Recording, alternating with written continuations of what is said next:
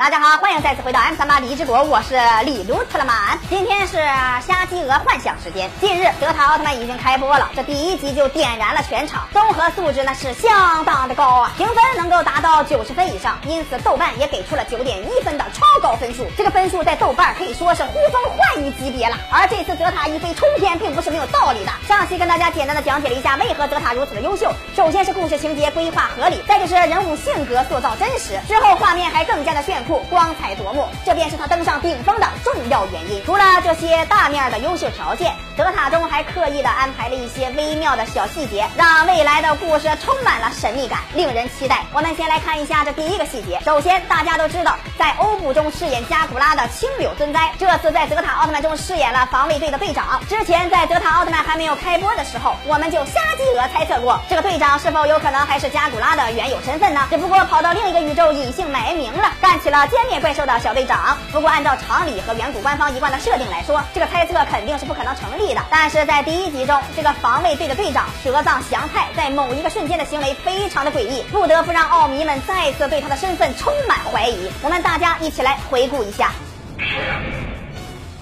巨人50メートル級のヒューマノイドタイプのエイリアン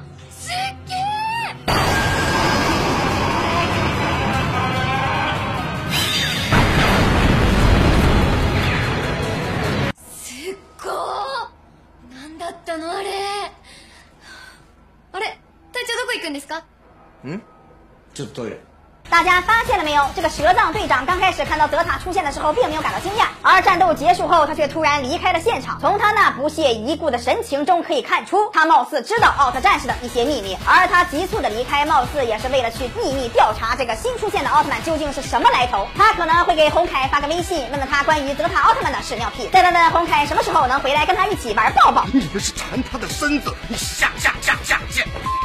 这第二个细节呢，就是姚辉变身德塔战斗完之后，在废墟中捡起了奥特勋章。这里在暗处出现了一个发型类似不良少年的角色，手里拿着另外三个奥特勋章，分别是迪迦、盖亚和戴拿。